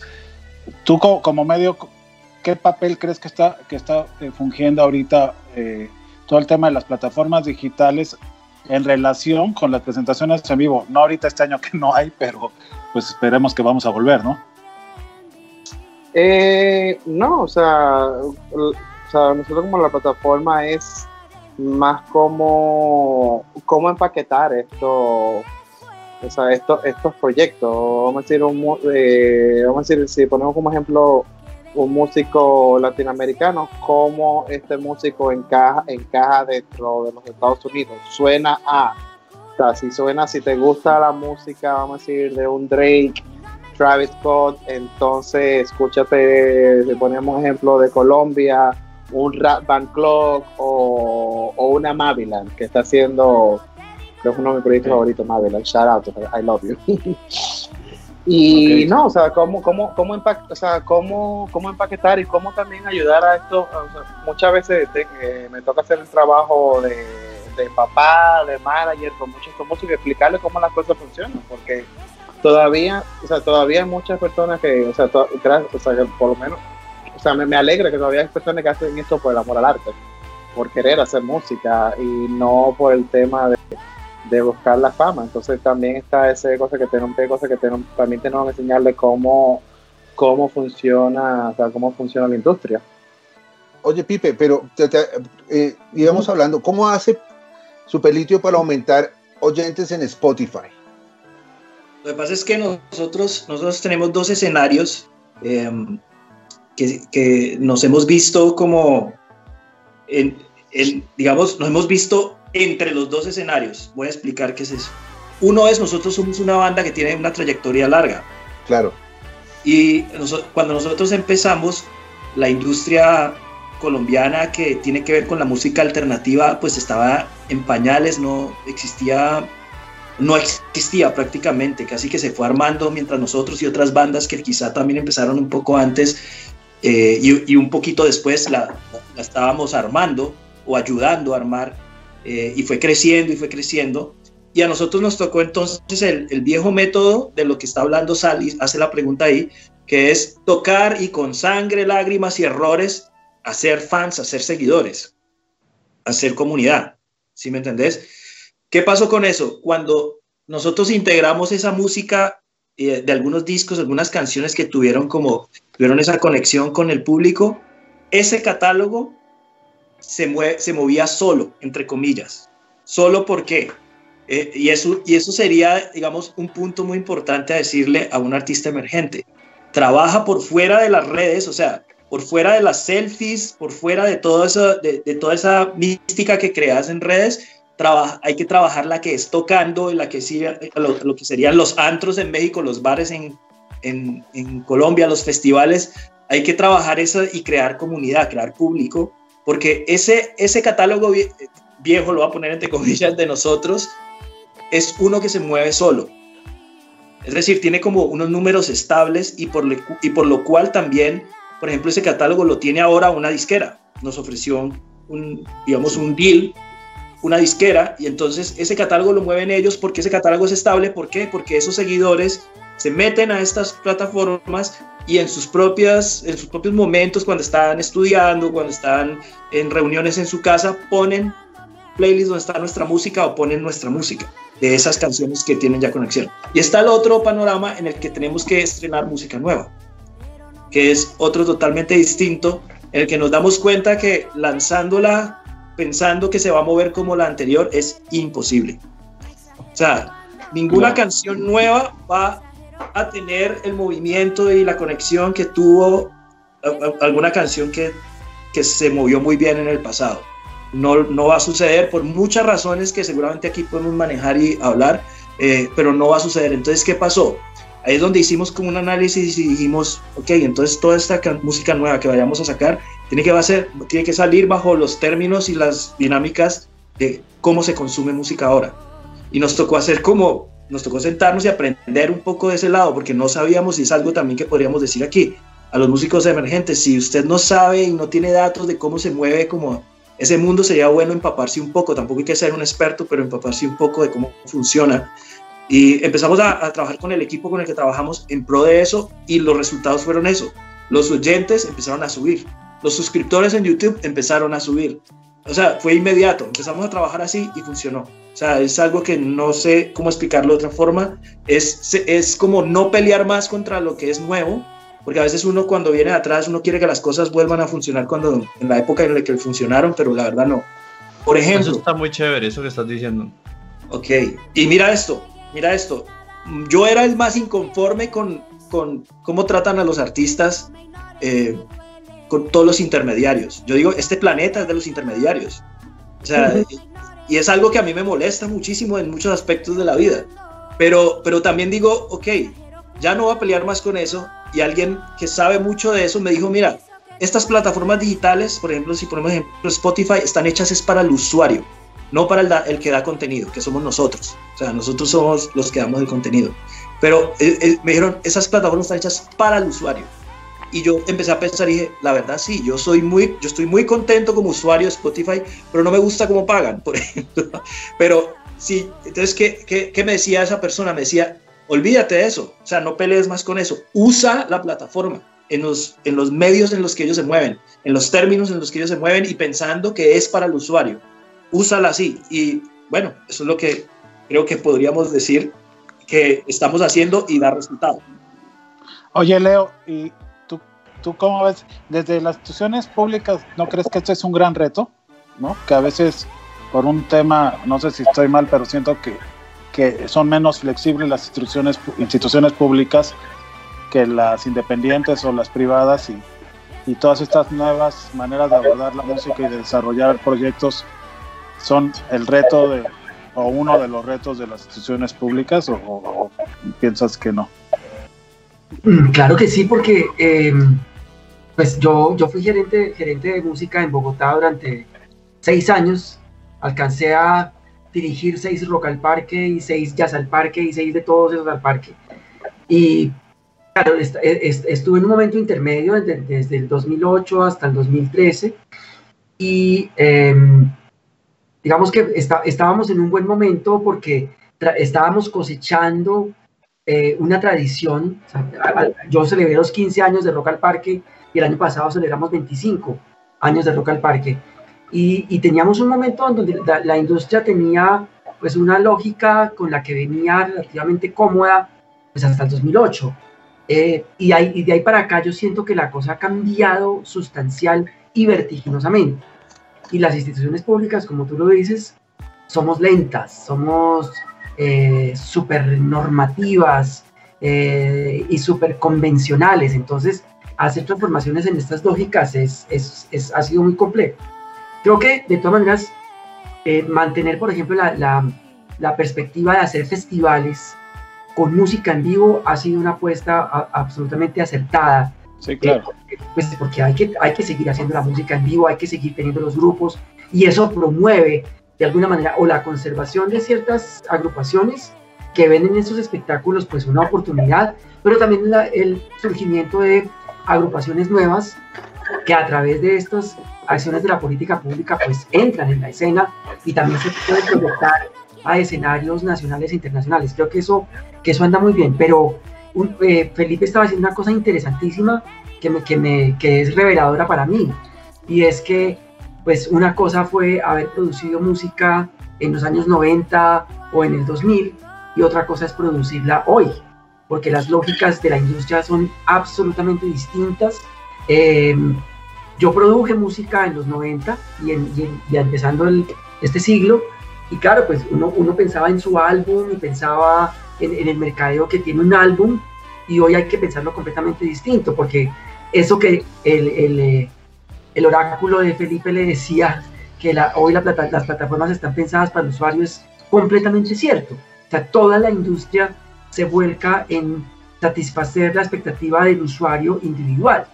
De hecho, uno arma su playlist como se le antoja.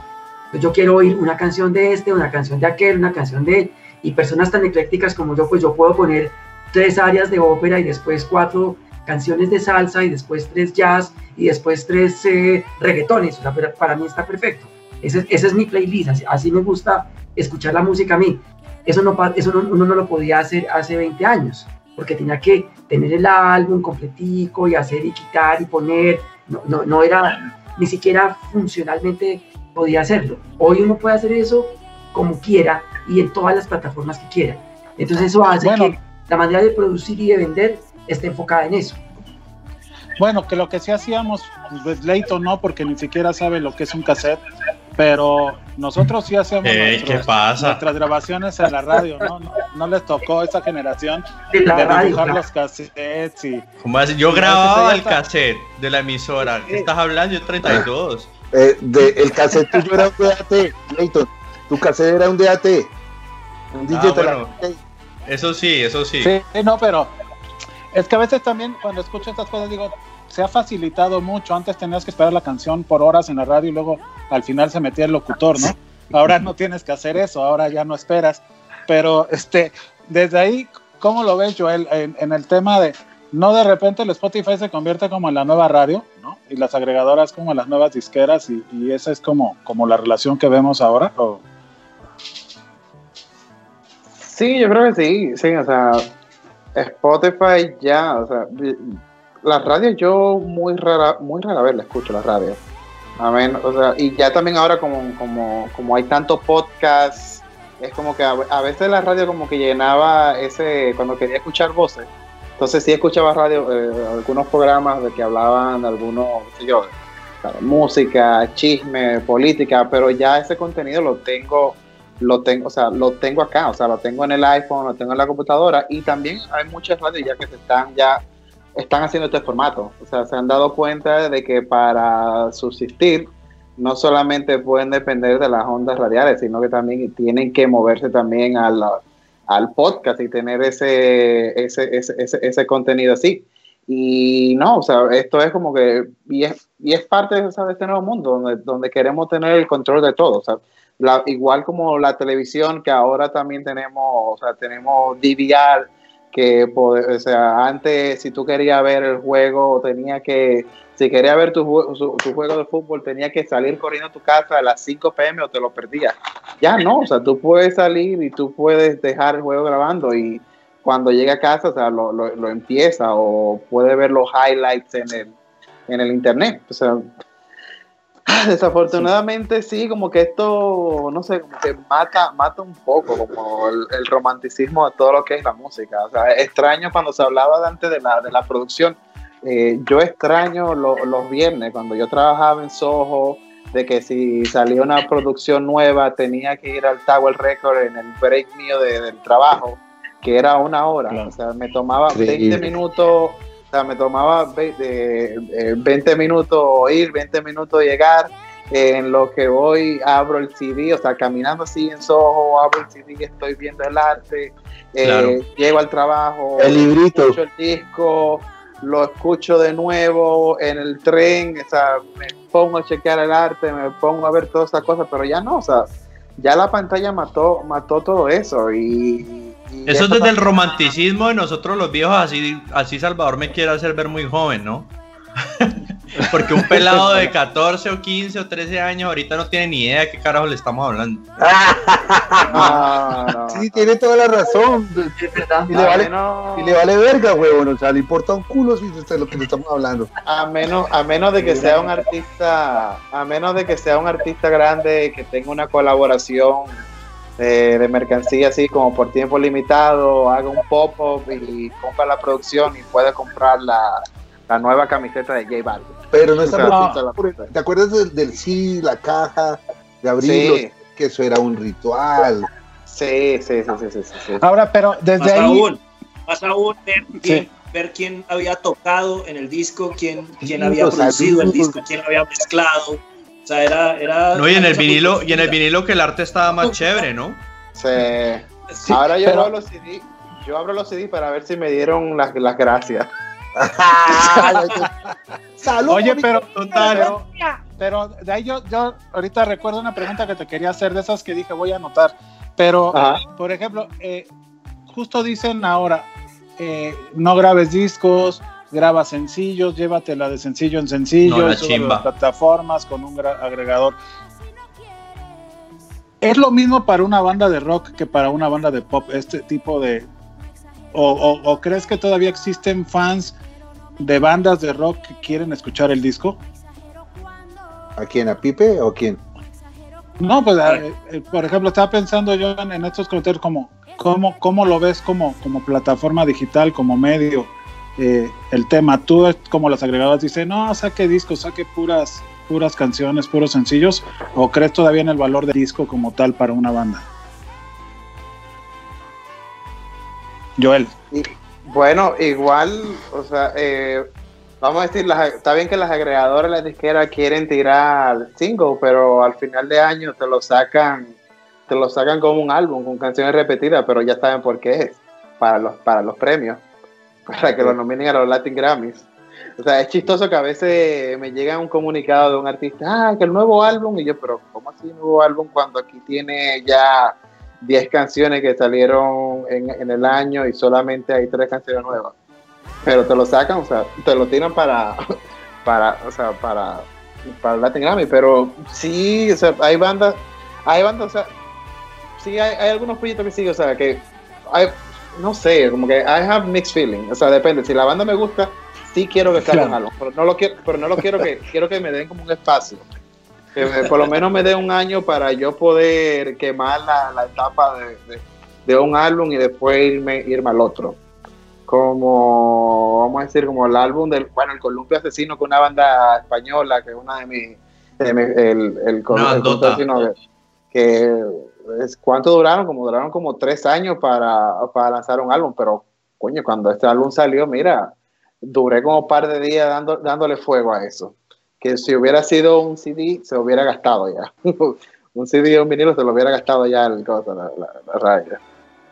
Sí, es que lo, lo- lo digo pensando en lo que estaba diciendo Pipe ahorita, ¿no? Que hay una generación de artistas latinoamericanos que cuando sacaban un disco, los fans ya se habían aprendido las canciones en los conciertos, ¿no? Entonces salía el disco y hasta decías, uy, le cambiaron a esta parte, o el productor le cambió este arreglo que tocaba el baterista, en fin.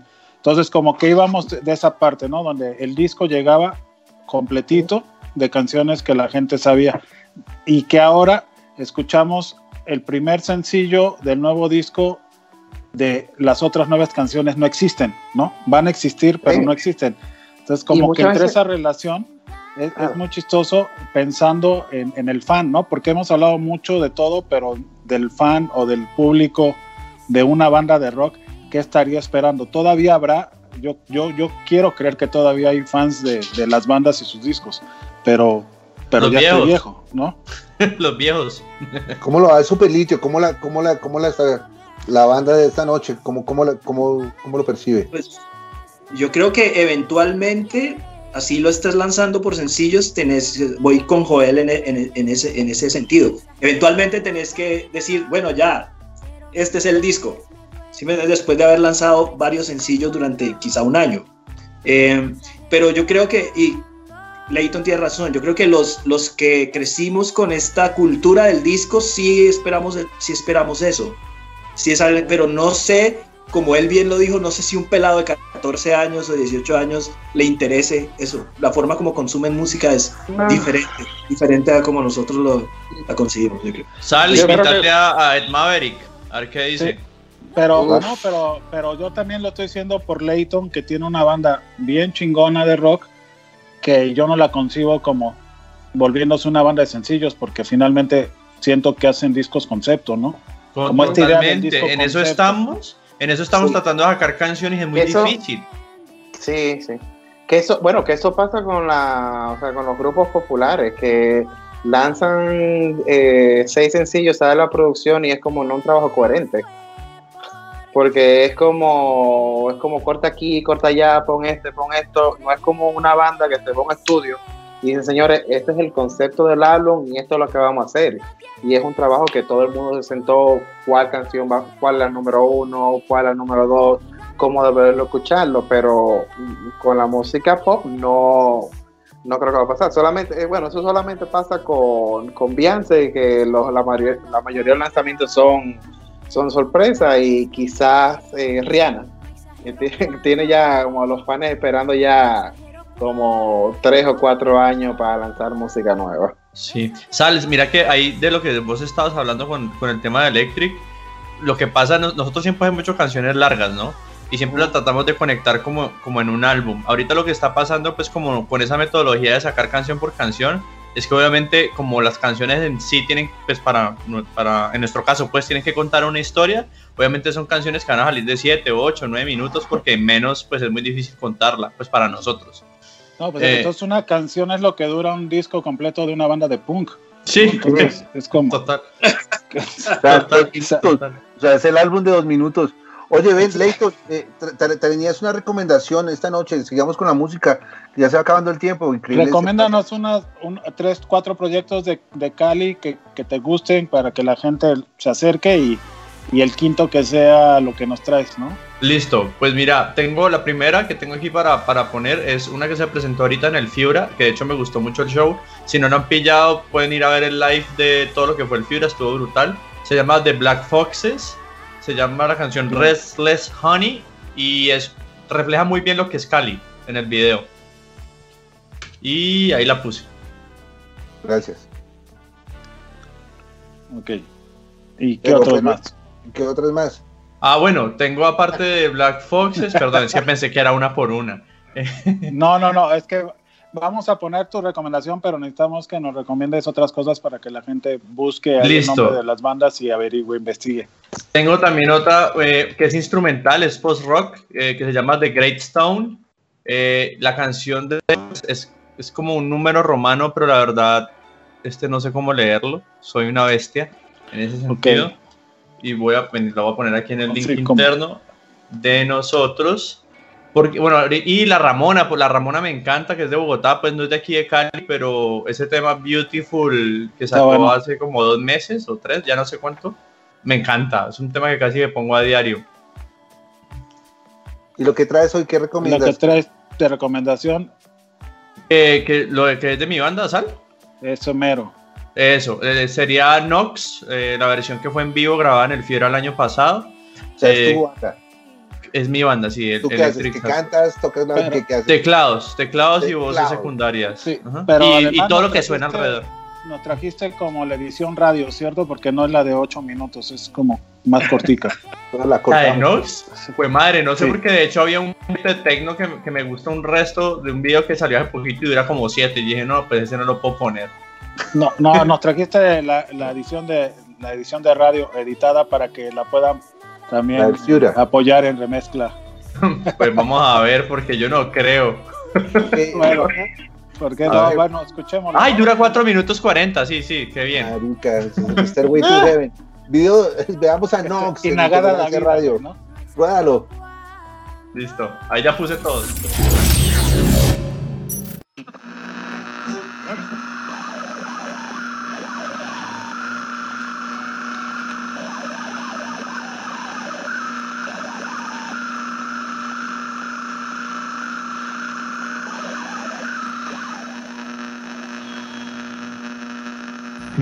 Ajustable y asiento balón reforzado para dormir confortablemente que ya más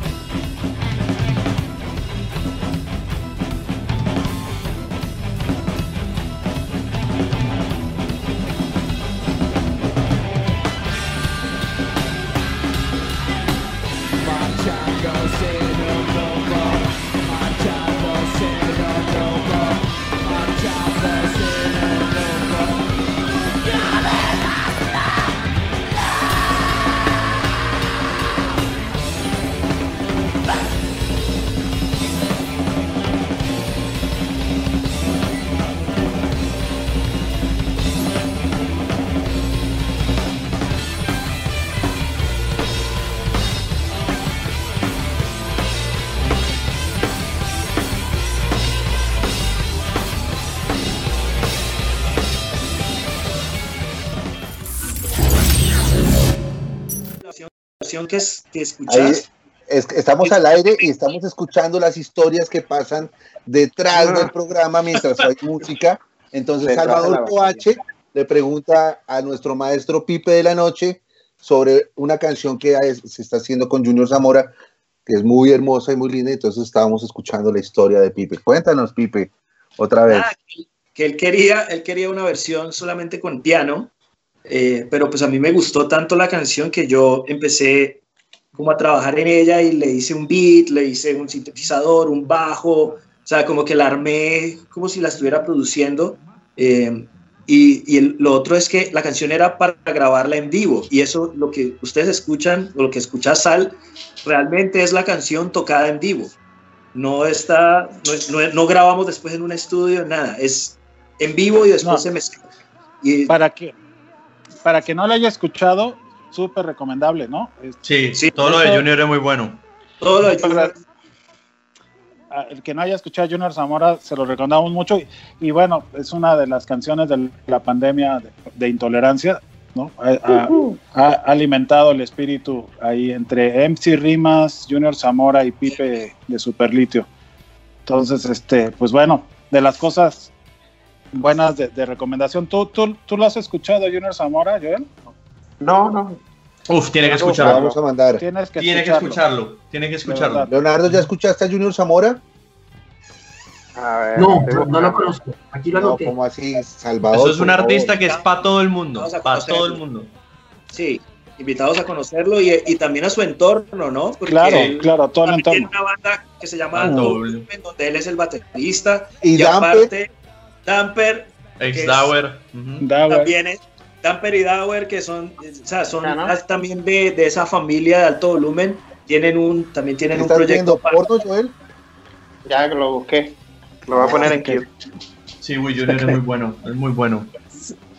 Este, Sí, ese bueno, es, son- ¿no? Oye, estábamos viendo la la- también que, de pasando en. Cali, ¿no? Con la música.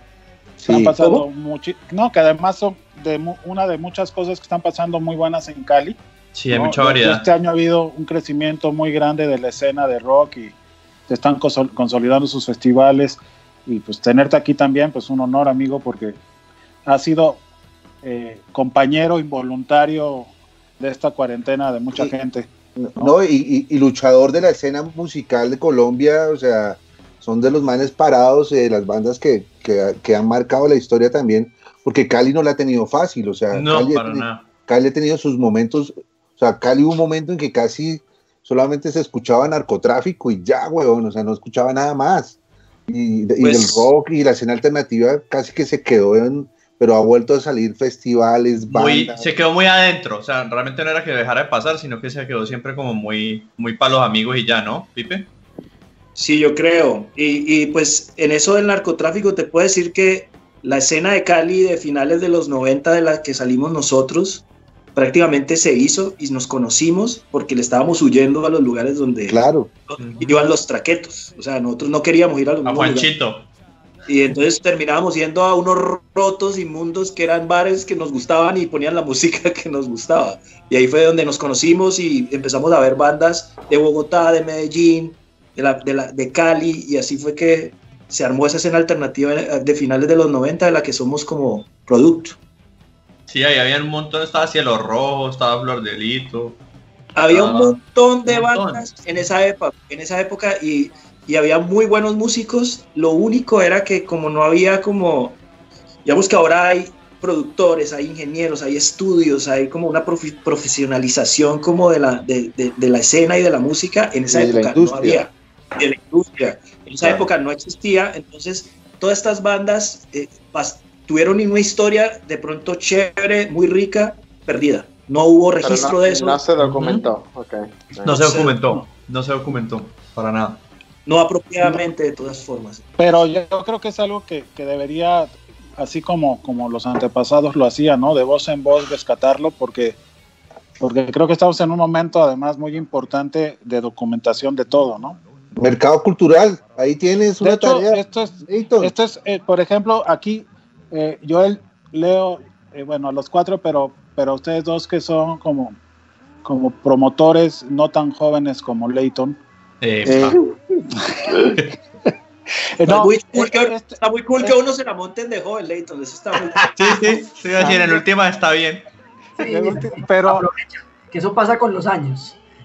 Claro, ya, ya después encontrarás y se la montarás a Junior tú. Pero el tema es que esto se, nos, se le ocurrió a Henry hacer est- esto que estamos haciendo de este live, porque pues este año no iba a haber mercados de música, ustedes los, los conocen, ¿no? Han, han- han estado, algunos lo han hecho, Leighton lo va a hacer. Dijimos, bueno, hagamos un live que sea como estas dos horas que suceden entre la rueda de negocios y las conferencias y el showcase de la noche, cuando cuatro o cinco amigos dicen vamos a, a comer y empezamos a platicar.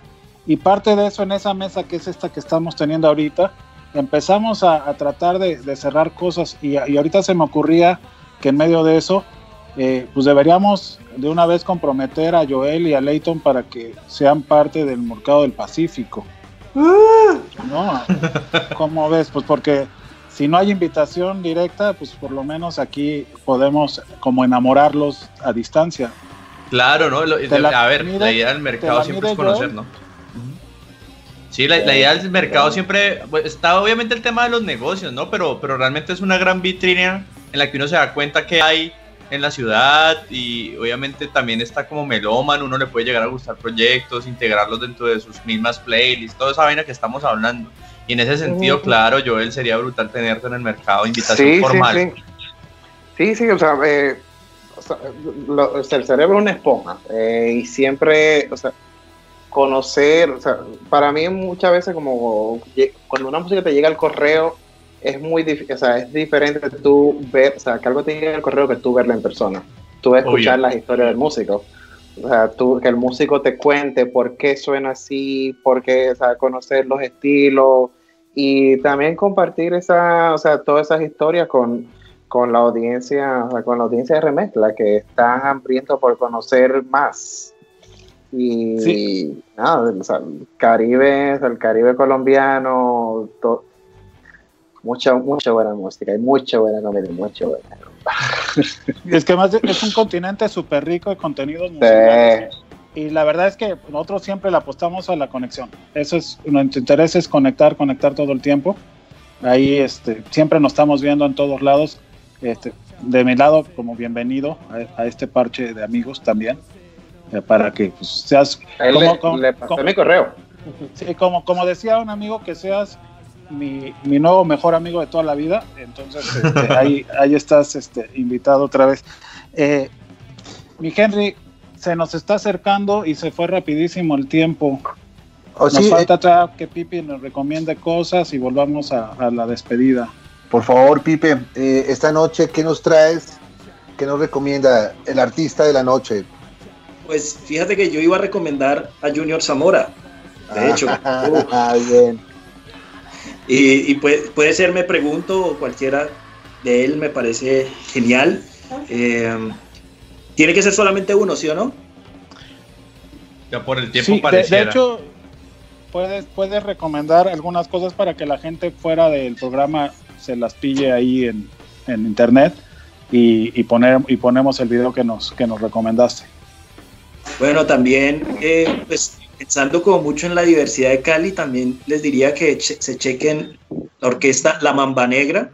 Wow, Eh, tremendo. wow, Sí, lo he visto. Es- en Bogotá. Tremendo. Y también un proyecto muy bonito de un amigo que se llama Lorenzo, eh, que eh, lo van a encontrar en redes como Lucas Hill, ese es uno, como su nombre artístico. Y lo que, pues tuve, o sea, tuve como el, el placer de producirlo, no, no es que me esté auto, auto haciendo bombos, sino que Autopromoción, sino que- amigo. Vamos. no, no, pero es que Es lo que él hizo, lo que él hizo es muy interesante porque eh, como que su forma de componer es muy conectada como con la naturaleza y aunque tiene muchas mezclas también como de sonidos electrónicos y de sintetizadores, él, eh, son en, en tiempos de, de- de bambucos y, y en tiempos de tres cuartos, Total. como una experimentación como me- que me pareció muy interesante. Es muy, es muy suave, es muy atmosférico. Creo que a mucha gente le puede gustar mucho. Eh, Ok. qué. Bueno, aquí quedan apuntados todos porque también la idea es que se, se armen las playlists de recomendaciones de, de los expertos de música y los músicos ¿Y qué invitados. traes, Pipo? Pipe, para ver hoy. Pipe, Pipe, para ver hoy. Pipo. ¿Qué traes? ¿Qué canción nos traes hoy para presentar? ¿Cuál mandaste? Yo mandé una de Superlitio, la última. Claro, esa es la que vamos a ver, güey. ¿Cuál es? Se llama Veneno. Se llama Veneno y digamos que es como las ganas nosotros de mostrar un poco e- ese tipo de canciones que nos salen, que son como muy melancólicas. Eh, mucha gente, o sea, hay gente que dice que se parece a Eres de Café Tacuba. Yo digo que es cierto, sí se parece. Sí. Eh, pero, pero yo creo que pero es como, digamos que no en un mal sentido. O sea, no, no, no, no me incomoda. Eh, además que es una canción que nació por otro motivo, les digo aquí rápido. Yo estaba haciendo la música de una serie y me pidieron una canción melancólica para una escena. Hice esa canción. eh, no quedó, al final no la escogieron la, la producción, eh, pero a mí me quedó sonando y me quedó sonando y siempre que me pasa eso yo se lo muestro a los muchachos de la banda, se la mostré, la grabamos, dijimos en algún momento tenemos que sacarla como sencillo y ahí está, Veneno. Ok, esta noche en Intolerancia Radio, Super Litio, Veneno.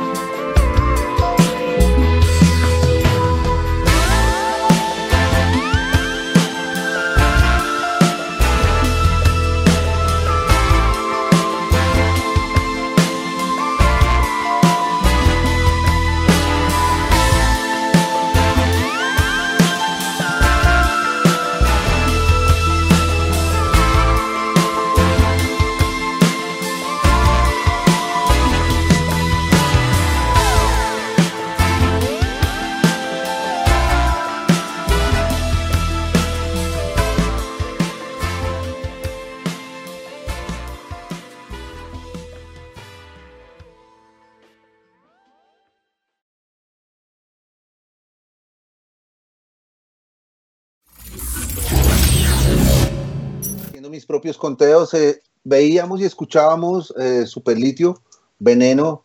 Sí, sí, se parece mucho a Eres, tienes toda la razón. Estamos entrando en el bloque final de Intolerancia Radio esta noche. Eh, un saludo muy especial a cada uno de los que estuvieron con nosotros. De mi parte, empiezo siempre este último bloque agradeciéndoles. De verdad que eh, pues agradecemos su tiempo y esta noche de lunes siempre es un parche con amigos, hablando de música, distensionándonos un poco, porque a pesar de todo, vamos a volvernos a ver las caras. Mm, en una rueda de negocios falta tiempo, muchachos. Sí, pues eh, Henry, como siempre, un gusto compartir. es una terapia ocupacional, pero porque los vemos, eh, agradecemos que compartan con nosotros este tiempo. Nos da mucho gusto verlos sanos, de verlos eh, con, con el tema de la música por delante. La música va a seguir importante. Siempre decimos, gracias a personas como ustedes es que mucha gente ha resistido estos meses de, encierro, ¿no?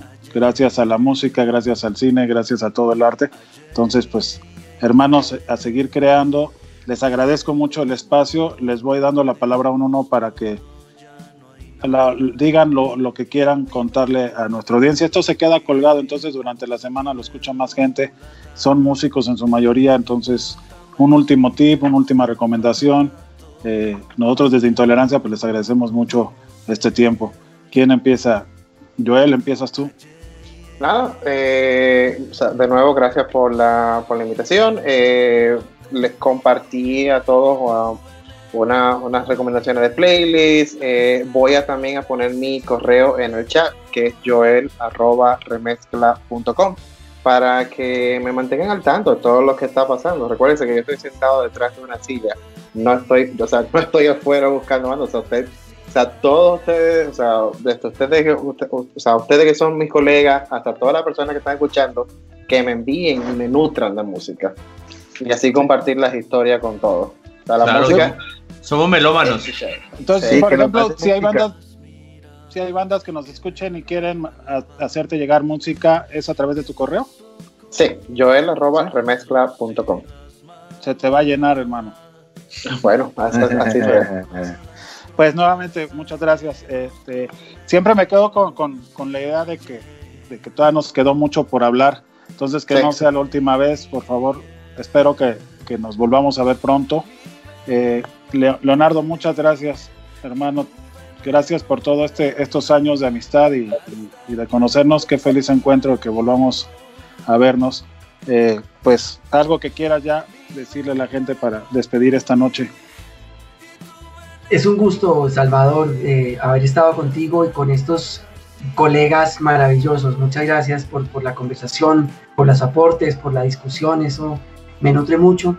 Eh, Un placer. Hacía tiempos no, no estaba en una conversación sobre estos temas de la industria en los que estuve tan comprometido hace algunos años.